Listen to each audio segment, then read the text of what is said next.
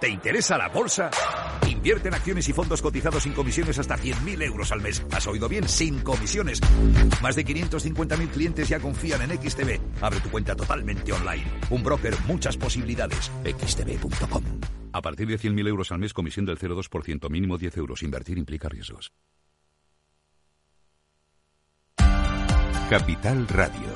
Escucha lo que viene. Capital Radio. 10 años contigo.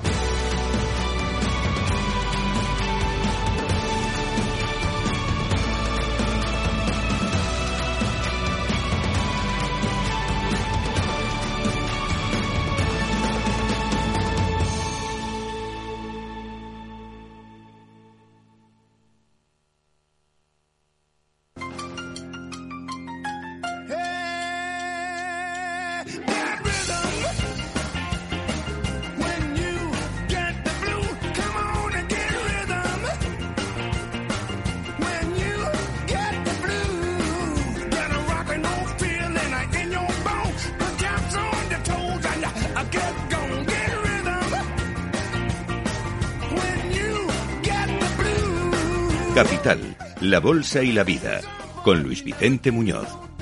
Y aquí abrimos el consultorio de bolsa más esperado de la semana con Alberto Iturralde, analista independiente y responsable de operativa DAX. ¿Cómo estás, Alberto? Muy buenas, muy buenos días. Buenos días. Estoy fenomenal. Genial. Bueno, la semana de Grifols, la semana del Bitcoin, la semana de Tokio, diría, ¿eh? máximos de 34 años. Una semana de, de valores y de activos muy curiosos que, que vamos a cerrar, ¿verdad? Se agradece que este tipo de cosas sucedan con los mercados en tono lateral. Y es que seguimos en ese proceso de distribución por parte del sistema financiero desde las palabras de Powell hace tres semanas. Y muy probable ese proceso, muy probablemente va a terminar en caídas.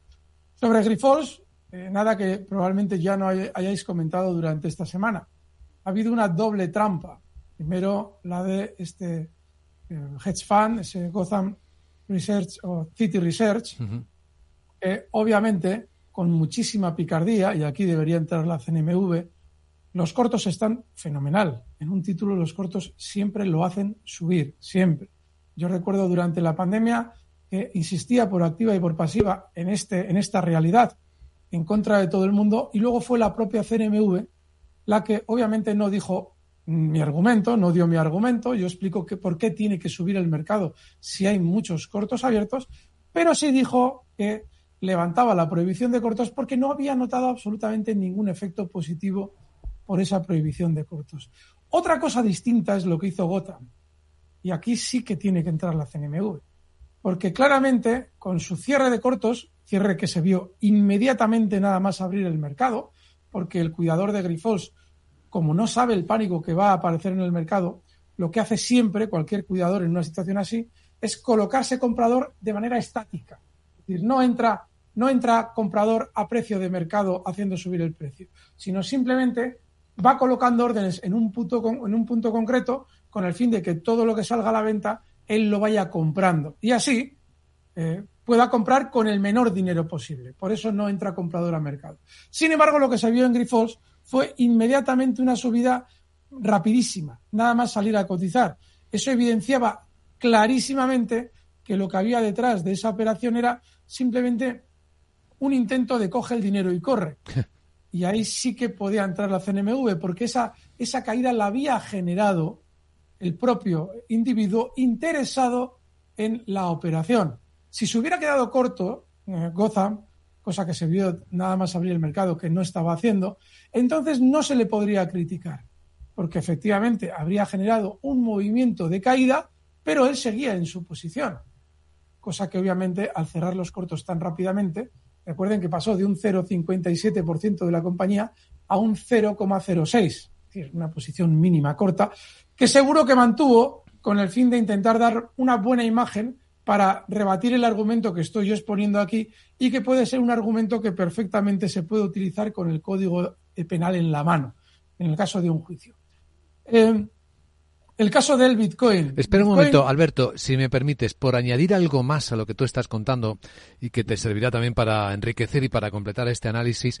Después de eso, hubo la conferencia con los analistas y Grifols no convenció y volvió a caer otro 16%. Y después de eso, anoche, Gotham volvió al ataque e insistió en que había preguntas sin responder. No sabemos si hoy estará con cortos, pero no le debe estar funcionando mucho. Eh, entre ellas que eh, no habían respondido a si saben los bancos y los acreedores de Grifols que Grifols y Scranton consolidan completamente a EMA y BPC Plasma en sus estados financieros. Eso fue exactamente lo que dijo el primer día. Exactamente eso.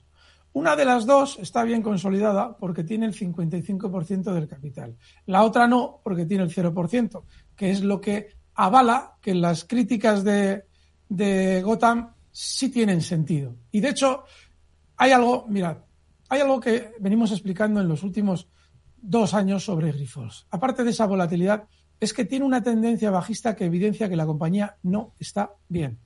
La magia contable, ese tipo de creatividad contable que hemos vivido en el mercado español durante decenios, tiene un límite. Y es el límite de la moralidad. Y aquí no hay ninguna duda de que Gotham tiene probablemente mucha parte de razón. Ahora bien, la jugada que ha realizado, el cómo ha realizado Gotham su actividad al respecto de los cortos de Grifols, también evidencia que no tiene buena fe.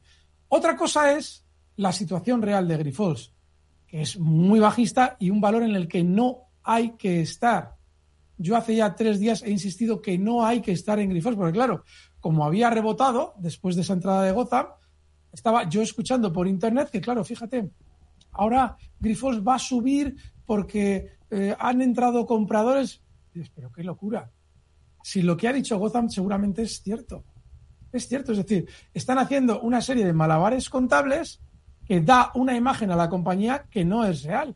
Por eso, cuando saca el informe Gotham City, Grifols tarda, no sé si dos, tres horas en salir a hablar. Una barbaridad de tiempo. Y alguien dirá, bueno, pero es que necesitan tiempo. ¿Para qué necesitan tiempo? Si Grifols ha presentado unas cuentas, conoce el contenido de las cuentas. Si el día anterior ya está Gotham City amenazando con una empresa y la única empresa que estaba cayendo en Estados Unidos era un 10% Grifols, Grifols ya a las ocho y media de la mañana su director financiero tiene que estar plantado delante de una cámara y explicando por qué es falso lo que dice Gotham. Sin embargo, ¿qué es lo que hizo Grifols? Aquí viene la picardía de Grifols también. Se quedó sin decir nada dejando que el pánico corriera en el mercado. ¿Por qué? Porque lo que quería era comprar el mayor número posible en el punto más bajo posible. Pero claro, esas acciones que no le permitió comprar Gotham, porque Gotham entró comprador a precio de mercado, las tuvo que vender Grifols durante los días siguientes. ¿Y por qué las vendió Grifols durante los días siguientes, saliendo en, parte también de su propia compañía? Pues muy sencillo. Grifols habló del núcleo duro, ¿eh? no de la propia empresa, del núcleo duro. Salen porque eh, son conscientes de que lo que dice Gotan es cierto. Y lo que dice Gotan es, yo vendo en 14 y, recompro en 8. Es decir, que si el valor vuelve a subir hasta 12, como hizo durante estos días, está de nuevo en riesgo de que le abran más cortos por parte de Gotan o cualquier otro operador.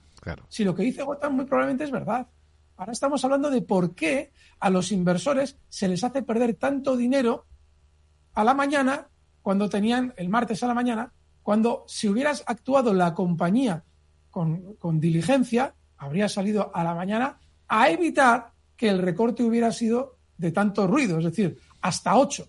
Normalmente el recorte habría sido hasta 10 o hasta, yo qué sé, 10 y medio.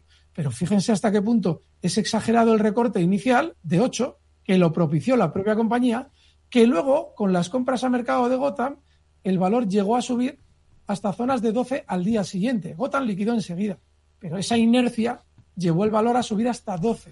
Bueno, pues de 8 a 12 hay un tramo que los accionistas que tuvieron que malvender en pánico porque la compañía no salía a desmentir lo que decía Gotham, perdieron muchísimo dinero. Eso es de lo que yo me quejo. A mí que estos pillos en un momento determinado se maten entre ellos me parece fenomenal. A mí el que me preocupa es el pequeño inversor. Pequeño inversor al que hemos advertido mil veces de, en contra de este valor. Pero bueno, aún así, hay que respetar una cierta moralidad en el mercado español. Sí, mira, le están pegando fuerte hoy otra vez a Grifols, ¿eh? ahora un 14% de caída, 8,51. Bueno, ahí lo estamos viendo. Y le van a seguir pegando. Si ese valor está, ese, ese, valor está herido, no sé si de muerte, pero muy herido. Grifols lleva cayendo, fíjense, hasta los 8 euros que llegó a marcar de mínimos durante el año 2022 y en 2023. Es una caída del 75% desde máximos históricos. La compañía no está bien. Otra cosa es que se haga perder tanto dinero a pequeños inversores que se encuentran en una situación límite en la que no saben cómo actuar y a los que se ha robado un 43% desde la tarde del día anterior hasta la mañana de apertura de Grifols en 8,10 el martes pasado. Es decir, sin duda, aquí un inversor, yo no sé qué pinta en este valor, y hemos insistido muchas veces, pero eso y que se les ate de manos, como se hizo el martes pasado, obligándoles a perder dinero por una parte Gotan y por otra parte el núcleo duro de Grifos, no saliendo a desmentir esas declaraciones que luego tibiamente desmintió, pues obviamente ha generado una gran pérdida en la gente que nos escucha. La gente que nos escucha a nosotros no, porque no están en Grifos. Pero me refiero a los potenciales oyentes de Capital Radio, pequeños inversores. A esos se les ha robado el dinero entre dos, que es lo que yo denuncio. Bueno, hay incluso algún oyente que está preguntando ahora que dice reconocerse como un ludópata si entrarías en Grifols, pero no acaba de escuchar, Alberto. Pero, pero a ver, yo no soy psicólogo. A ver, nosotros intentamos hacer una labor social, pero si no alcanza la labor social, es decir, si no alcanza las precauciones que intentamos inculcar al respecto de estos valores, hay que buscar ya la ayuda de un profesional más propio del ramo. Es decir, nosotros no podemos eh, hacer intrusismo profesional e intentar eh, eh, arreglar los cerebros. No, no, eso tiene que hacerlo un profesional del ramo. Y sobre el Bitcoin, que te interrumpí antes, eh, Alberto, discúlpame, con el estreno de los ETFs americanos, tengamos en cuenta que con el Bitcoin hay un ecosistema ya funcionando, ¿eh? que ayer, por ejemplo, le pegaron duro a las que antes habían también disparado, que son las mineras, así que hay mucha gente ahí interesante que, que observar. Estoy viviendo un proceso de techo en Bitcoin, y además clarísimo. Y están además los mismos actores que en la anterior representación, que fue entre 60.000 y 68.000 dólares en noviembre de 2021. Los mismos actores, que son nuevos productos cotizados que hacen creer que se homologa Bitcoin. La SEC en Estados Unidos ha actuado muy, muy bien, muy bien, porque a la vez que ha tenido, se ha visto obligada a eh, reconocer la cotización de esos ETFs, ha metido una, coletilla, una coletilla formidable, porque ha dicho que se ve obligada a emitir o aprobar esa, esa emisión de ETFs, pero que en ningún momento considera que puede homologar los estándares de cotización de Bitcoin. Exacto, esa es la vía. Eso es la vía que se ve en Estados Unidos y nos encantaría, bueno, en el caso de Bitcoin, la CNMV española ha actuado muy correctamente. Eso sí es verdad. Entonces, ¿qué es lo que está pasando ahora mismo? Lo mismo que en noviembre de 2021. Y digo los mismos actores, porque fíjense cómo Katie Wood, eh, yo la, en, en, el año 2022, ya en junio, con el Bitcoin cayendo, escarbando en Internet, me encuentro unas declaraciones de Katie Wood diciendo que Bitcoin iba a costar en el tiempo o iba a cotizar en 500 mil dólares. Eso a finales de octubre de 2021 con Bitcoin en 65.000. Cuando Bitcoin comienza su caída, vuelve a salir, esto ya era el mes siguiente de las anteriores declaraciones, diciéndonos el 28 de noviembre de 2021 que, hombre, que a 500.000 no, que a 560.000 se iba Bitcoin, cotizando ya entonces en zonas de 61.000, 61.000, 62.000 dólares. Y luego vino la caída inmediatamente hasta 17.000. Caída. Ahora, ¿quién ha vuelto a aparecer de nuevo cuando el Bitcoin ha alcanzado los objetivos que en esta misma casa yo ya expliqué en mayo con Rocío Arbiza que iba a alcanzar? Explicaba zonas de 40 a 44 mil. Y cuando llegue ese momento, expliqué con Rocío Arbiza, ustedes volverán a oír hablar de Bitcoin, nuevos productos cotizados, ETFs y toda la parafernalia. Bueno, pues se ha producido el escenario exactamente igual que yo lo predije. Y encima, ¿quién ha vuelto a aparecer? de ahí lo de los, mismos actores, Cathy Wood, diciéndonos que Bitcoin se va a ir a 600.000 y luego no sé cuánto a 1.200.000. blanco y en botella. Y que no me vengan con rollos de que si el halving es en abril y todas esas cuestiones técnicas de Bitcoin, porque el Bitcoin es mera especulación. Lo verán, tardará un tiempo en formar un techo. Ahora tienen que repartir todo el material que compraron con la crisis de FTX en zonas de 17.000, pero lo repartirán. Y no duden de que señoras como Cathy Wood hacen esas predicciones porque en su entorno hay probablemente una formidable apertura de cortos en Bitcoin. No le pasaría a ella nada si fuera así, porque recuerden que Bitcoin no está regulado por la SEC. Se puede permitir incluso ella, con sus cuentas privadas, decir que Bitcoin se va a 300.000, mientras ella en sus cuentas privadas podría perfectamente estar abriendo una inmensa cantidad de cortos consiguiendo compras con sus comentarios. Para abrir cortos necesitamos compras es lo que ella está generando. Tengan muchísimo cuidado con Bitcoin. Y apunten mis previsiones, esos que dicen que yo no tengo ni idea de cómo funciona Bitcoin. Que vayan apuntando. Porque en 60 y pico mil me pasó exactamente lo mismo. Dije, apunten lo que estoy diciendo yo. Y nadie se ha acordado. Ahora me vuelven a decir que no sé nada de Bitcoin. Apunten y vean lo que va a pasar dentro de unos meses en Bitcoin. Hay que tener memoria, para lo bueno y para lo malo. Es bastante útil, ¿verdad? El primer correo electrónico que entró en nuestro sistema es de Daniel de Madrid y dice, Alberto, gracias por tu ayuda. Tiene compradas desde hace un par de semanas en el Nasdaq estas dos acciones. Progressive, el ticker es PGR, y también Alphabet. En ambas les está ganando. En casos como estos, con acciones marcando máximos, ¿cómo programarías, eh, Alberto Iturralde dice, una salida con esto de beneficios cuando llegue a objetivo? Bueno, Progressive está formidable. Pero formidable. Enhorabuena al oyente. Sí. Formidable. Fíjate que estoy viendo el mercado tan mal que creo que este va a ser el que traigamos de minuto de oro. Hmm. ¡Qué barbaridad lo bien que está! Pues mira, aquí es muy sencillo. Tiene un apoyo, vaya por favor a los gráficos de Capital Radio. Tiene un apoyo último en zonas de 161,50. Además, clarísimo. Bueno, pues ese tiene que ser el stop, ya en esa posición. El valor es formidable. Buenísima pregunta, buenísima cuestión. Y espérense ustedes que igual todavía les cambio el minuto de hoy. Vamos a ver. Alphabet, Google. está, muy bien. Eh, bueno, Google también está bien, de manera inmediata. Pero claro, Google tiene un problemón. Y es que está en una zona peligrosísima.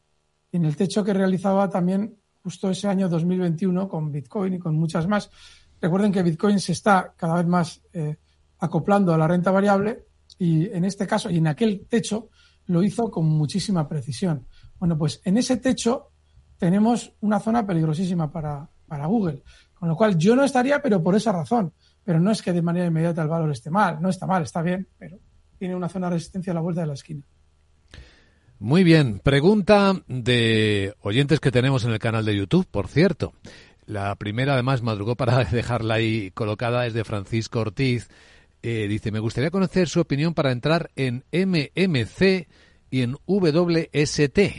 MMC, si es el RIC, no es la empresa de cruceros, de barcos, es, es eh, supongo, Mars McLennan Companies, que cotiza en el NISE. Es MMC, ¿no? El, el RIC. Y la otra. este valor es. Sí, sí, adelante. Sí. E, es un valor muy alcista a largo plazo. Está bien. E, ese tipo de valores están fenomenal. Pero son valores que son capaces de tenernos durante todo un año en un movimiento lateral tediosísimo. El mercado estadounidense es un cosmos brutalmente grande, pero brutal, en el que, claro, nosotros decimos, eh, voy a buscar un valor alcista. Nos metemos en, cualquiera de estos, estas páginas que nos sacan qué valor está cerca de máximos y decimos, uy, qué bien, este. Sí, pero hay que mirar cómo se desplaza. Ahora mismo, ahora mismo, el valor no es una gloria. Si alguien lo quiere a modo ahorro, lo puede tener en 184 con o sea, está ahora mismo en 192 con 86. El stop en 184 y a modo ahorro. Hmm. Para mucho más no, porque es alcista, pero es relativamente lento. ¿Cuál es el otro, por favor? El otro es eh, WST, que no es Wall Street, no son las iniciales de Wall Street, sino, supongo, West Pharmaceutical Services. una empresa que diseña y fabrica envases de, para productos farmacéuticos inyectables. Ah, esto no tiene nada que ver. Nada, no. Esto puede rebotar o no, está en un movimiento lateral y no tiene ningún nada. Esto nada. Me huele que este oyente, no sé si es cierto o no, está preguntando en función de fundamentales. No debería. Yo mi, Mm. mi planteamiento es simplemente qué hace el precio y el precio de esta no está haciendo nada. Que pueda empezar a hacerlo, ni idea, pero vamos, no está haciendo nada. WhatsApp de Capital Radio 687-050-600. Adelante con la pregunta. Buenos días. Buenos días. Soy Manuel. Quería que me dijera el analista soporte y resistencia de Mafre y Tubacé. Muchísimas gracias y gracias nuevamente por el programa. Gracias, Manuel. Mafre y Tubacex. Veamos. Bueno, Mafre está muy lenta los últimos meses. El soporte es clarísimo, zonas de 1,93, ¿de acuerdo? Y la resistencia también es súper clara. Los máximos, muy cerca de máximos históricos, niveles de 2,05. En el caso de Tubacex, un valor del que habíamos hablado bien semanas atrás, Sí. a ver cómo lo tenemos. Uy, y además, con razón, habíamos hablado bien, porque sigue muy bien. Eh, ahora tiene un problemón ya, y cuando hablábamos bien de Tubacex, le daríamos un objetivo probablemente muy cercano al que ya ha alcanzado al alza. Ha llegado a marcar zonas de 3,66. Esa zona en el pasado ha sido de muchísimo entretenimiento, muchísima resistencia. Ya no habría que estar precisamente por eso. ¿Que la pueda superar? Sí, pero no habría que estar. Y como pedía soportes y resistencias, pues el más inmediato que está muy cerca, 3,42, el valor cotiza en 3,50 y la resistencia en 3,68. Muy bien. Muy interesante. Otra pregunta para Alberto Iturralde. Buenos días, adelante. Buenos días, señores Muñoz y Iturralde. Eh, tengo Unicaja desde hace tiempo y la verdad que, que bueno, no, no, no hace nada ni, ni tiene orientación y quisiera saber cuál es la opinión del señor Iturralde. Muchísimas gracias, felicidades por el programa y soy Luis Carlos desde Lisboa. Gracias, gracias Luis Carlos. Unicaja. Le agradecemos la confianza, pero ya la pregunta la ha respondido él. Unicaja no es un valor que haya, se haya convertido en este tostón de valor cuando él lo compró. Unicaja lleva siendo un tostón de valor desde que cotiza en bolsa. Y es una decisión que tiene que tomar él. Yo no puedo adivinar, bueno, de hecho, los valores no suelen cambiar nunca de actitud, de verdad. Cuando un valor es un tostón, lo va a ser toda su vida. Y tenemos que asumir que, bueno, hay gente que le gustan los valores tostón, fenomenal. A él, al parecer, no, a mí tampoco. Si es que no estaría, sin más. Pero no es que esté mal y no pueda tener un rebote, es que es un tostón. Bueno, y es verdad que muchísimas veces la respuesta está en la propia pregunta. Otra para Alberto Iturralde, buenos días. ¿Qué tal? Hola. Buenos días. Buenos días. Mi nombre es Emilio, llamo de Sevilla. Feliz año para todos. Igualmente. Felicitaros por el programa. Me gustaría conocer la opinión del señor Iturralde sobre Santander, qué perspectivas tiene en un medio plazo y dónde podría soportes y resistencias. Gracias. Gracias, Emilio. Veamos el Banco Santander. Vale, el concepto de medio plazo es muy relativo. Yo creo que el mercado en general va a tener un recorte durante las próximas semanas.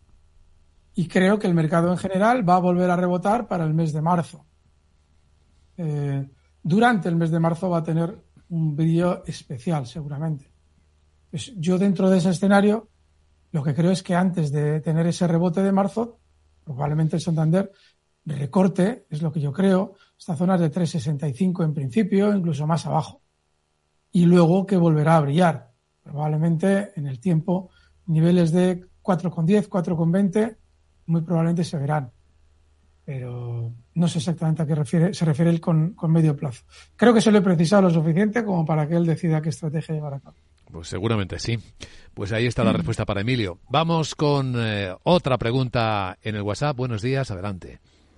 Hola, buenos días. Eh, soy Jaime desde Madrid. Eh, quería consultar a- al analista sobre las acciones de Redella Corporation y Bank Inter. eh, precios de entrada y para, para invertir a largo plazo. Muchas gracias y un cordial saludo. Gracias. Pues vamos a ver. Redella. Qué aburrimiento. Esto lo hemos insistido muchas veces también. Caso de Nagas, caso de Redella, qué nombre más feo. Redella, bueno, pues eh, son aburridísimos. Para un ahorrador dices, bueno, yo quiero tener aquí un dinero y no preocuparme durante el próximo año de mi dinero. pues te metes en Redella. El, el, dentro de un año vas a mirarla y va a estar muy parecido a como ahora, o igual no, pero vamos, básicamente es, es un tostón. Entonces dices, vale, pues eh, realmente no he sufrido. Bien, no has sufrido, pero tampoco has disfrutado. Así es que si ese es el planteamiento, en Rebella, que nombre más feo, el stop puede estar en 14,25, 14,20, ¿vale? Que son los mínimos que ha marcado durante los últimos meses. Y a ver qué tal funciona. Y la otra Bank Inter, que dentro de los bancos últimamente también está siendo un valor muy aburrido. Hmm. Si es que, a ver, tiene una cosa muy buena. Es un valor, es el único banco español que ha venido marcando máximos históricos durante los últimos años.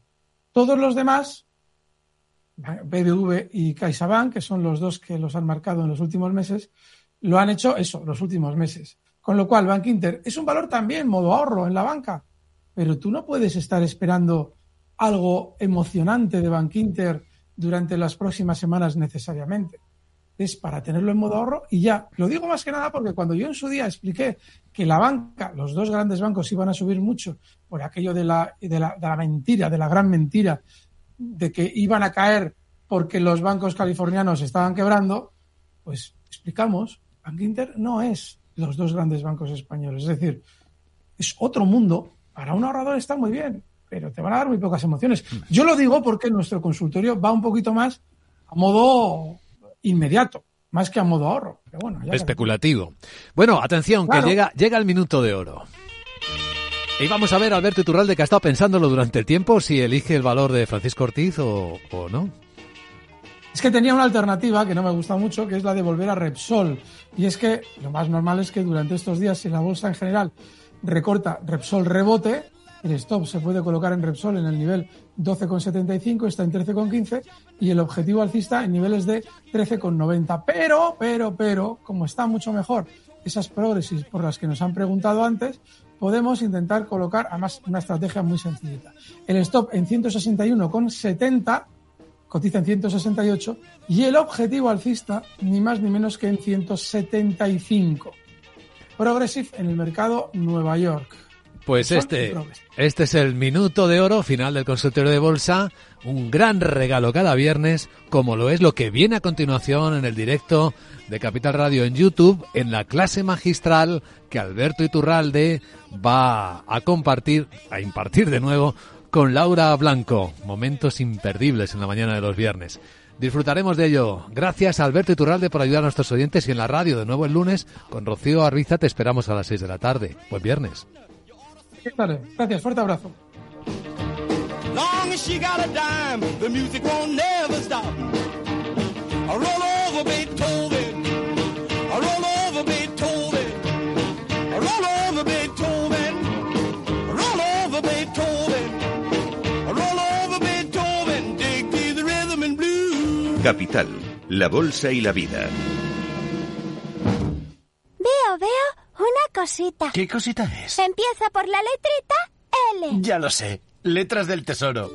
Si mires donde mires, ves letras del tesoro, en Renta 4 Banco te facilitamos comprarlas de forma rápida y cómoda. Entra en r4.com y descubre todas las ventajas de comprar letras con un especialista en inversión. Renta 4 Banco. ¿Quieres más?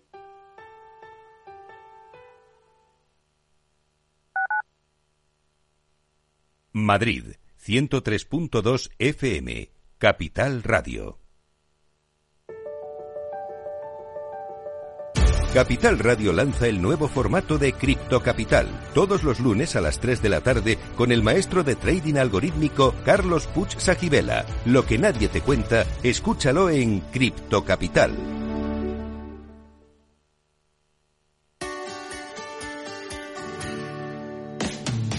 Todos los viernes a la una de la tarde en Capital Radio tienes una cita con Humanos en la Oficina, el programa de radio más divertido y de mayor influencia en el mundo del capital humano, donde las empresas y organizaciones dan voz al talento que trabaja día a día en la oficina. Un formato pionero creado por el galardonado speaker internacional Miguel Ángel Pérez Laguna.